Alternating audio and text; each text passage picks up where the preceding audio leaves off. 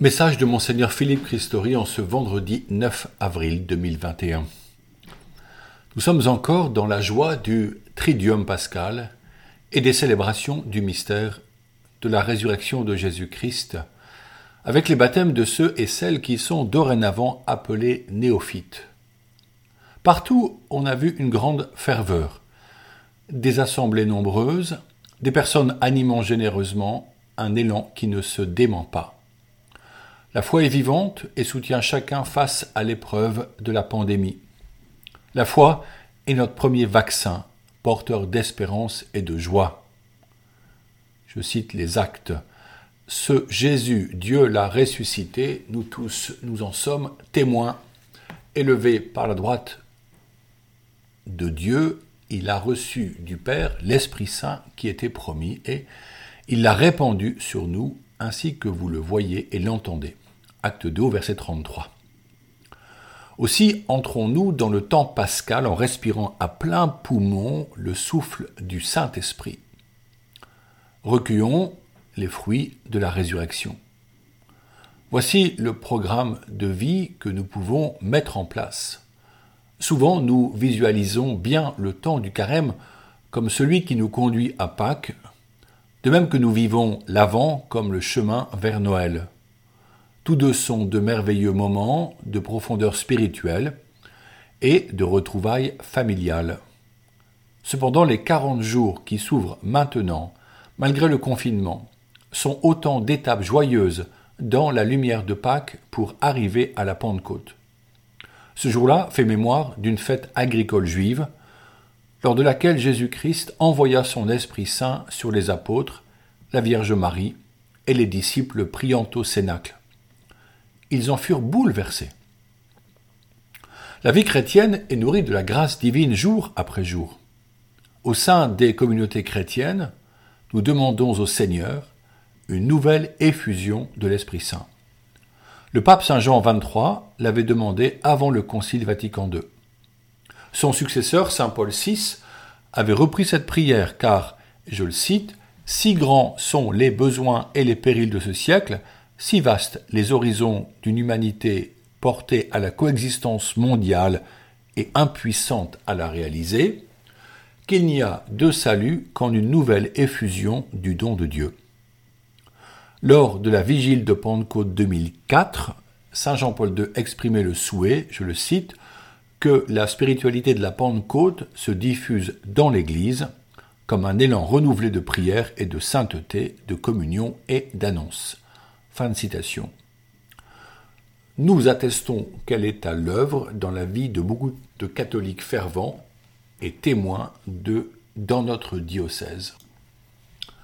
Pour invoquer cette effusion de l'Esprit sur l'Église, nous reprenons la lecture de l'exhortation apostolique La joie de l'amour à Maurice Laetitia, publiée par le pape François en 2016.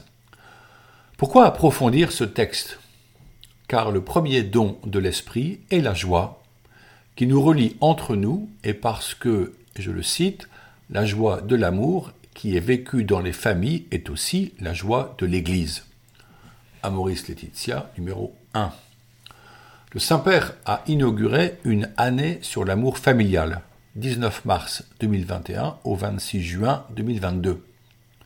Son texte fait suite à l'Assemblée générale extraordinaire du Synode des évêques en 2014, qui rassemble à Rome des représentants de l'Église catholique du monde entier, conduisant à faire une complexe synthèse d'expériences, de préoccupations et de questions très diverses venues de cultures différentes de la nôtre.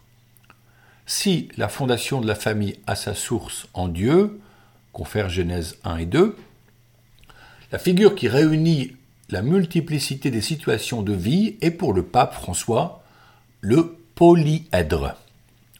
J'ose vous en donner une définition mathématique. Je cite. Un polyèdre est une forme géométrique à trois dimensions ayant des faces planes polygonales qui se rencontrent selon des segments de droite qu'on appelle arêtes. Ce polyèdre conjugue donc diversité et unité. Il y a donc le centre qui représente Dieu et son amour universel et infini, et toutes les phases diverses, qui signifient les réalités familiales propres à toutes les cultures humaines. L'Esprit Saint suscite la communion entre toutes dans cette diversité. Le texte aborde beaucoup de questions en gardant les pieds sur terre. Le projet divin à la lumière des Écritures, la pastorale familiale, la préparation au mariage, le sacrement du mariage, l'éducation des enfants, les situations imparfaites, la fécondité, la transmission de la foi, l'épreuve de la maladie et de la mort, etc. Le premier chapitre, intitulé À la lumière de la parole, dit comment la révélation sur l'amour familial se manifeste dans les saintes écritures. Le point de départ est le livre de la Genèse dans les chapitres 1 et 2 qualifiés de chapitres grandioses. Ils affirment que l'être humain, homme et femme, est créé à l'image et à la ressemblance de Dieu. La notion de Sainte Trinité dit la communion entre le Père, le Fils et l'Esprit Saint. C'est pourquoi nous croyons en un seul Dieu dans une pluralité de trois personnes divines unies par un amour infini. D'ailleurs, comment aimer si l'on est seul? Ainsi, chaque être humain est créé à l'image de Dieu et capable de relations d'amour. Le couple l'est en tant que couple, qui touche à l'intime et devient fécond, quelles que soient les modalités de cette fécondité. L'amour conjugal exprime visiblement la communion en Dieu. Le pape l'exprime ainsi, je le cite, La fécondité du couple humain est l'image vivante et efficace, un signe visible de l'acte créateur. Fin de citation, au numéro 10.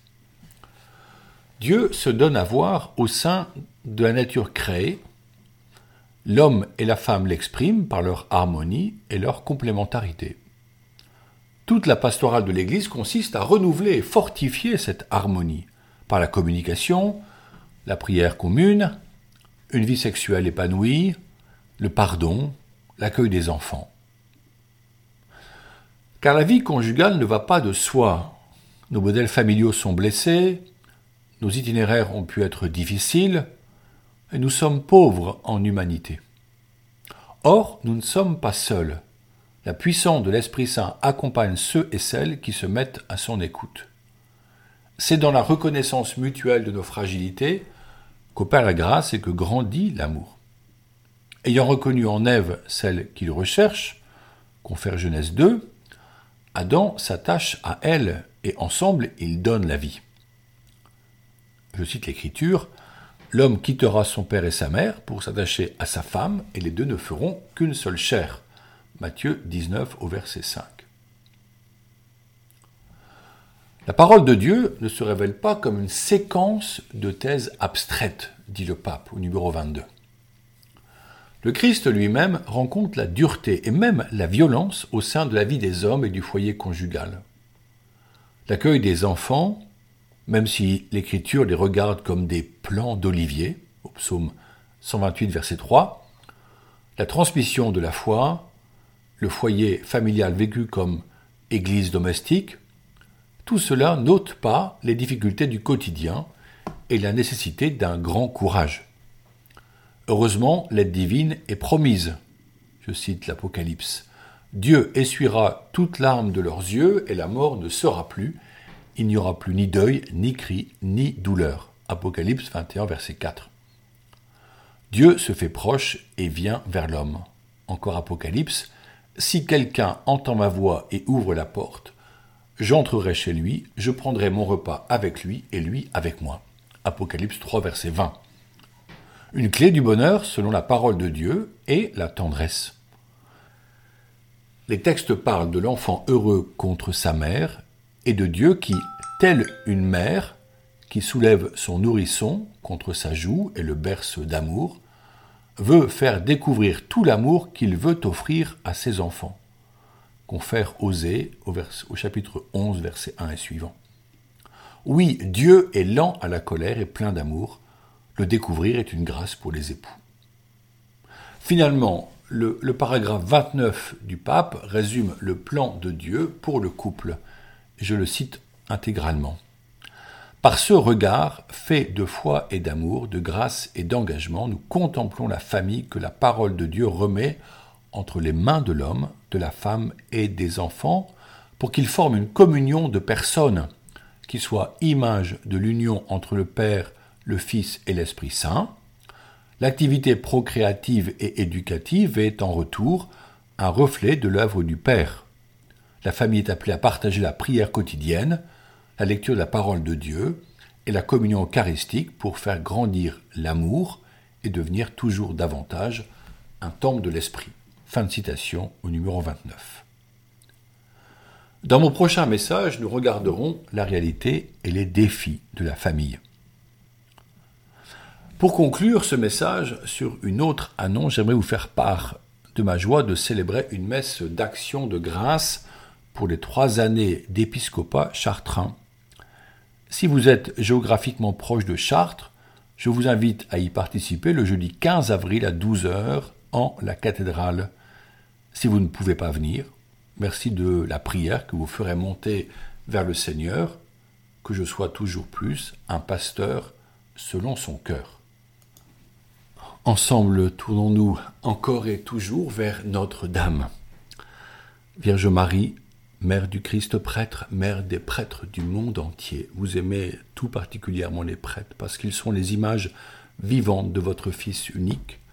Vous avez aidé Jésus par toute votre vie terrestre et vous l'aidez encore dans le ciel. Nous vous en supplions, priez pour les prêtres. Priez le Père des cieux pour qu'il envoie des ouvriers à sa moisson. Priez pour que nous ayons toujours des prêtres qui nous donnent les sacrements, nous expliquent l'évangile du Christ et nous enseigne à devenir de vrais enfants de Dieu. Vierge Marie, demandez vous-même à Dieu le Père les prêtres dont nous avons tant besoin. Et puisque votre cœur a tout pouvoir sur lui, obtenez-nous, ô Marie, des prêtres qui soient des saints. Amen.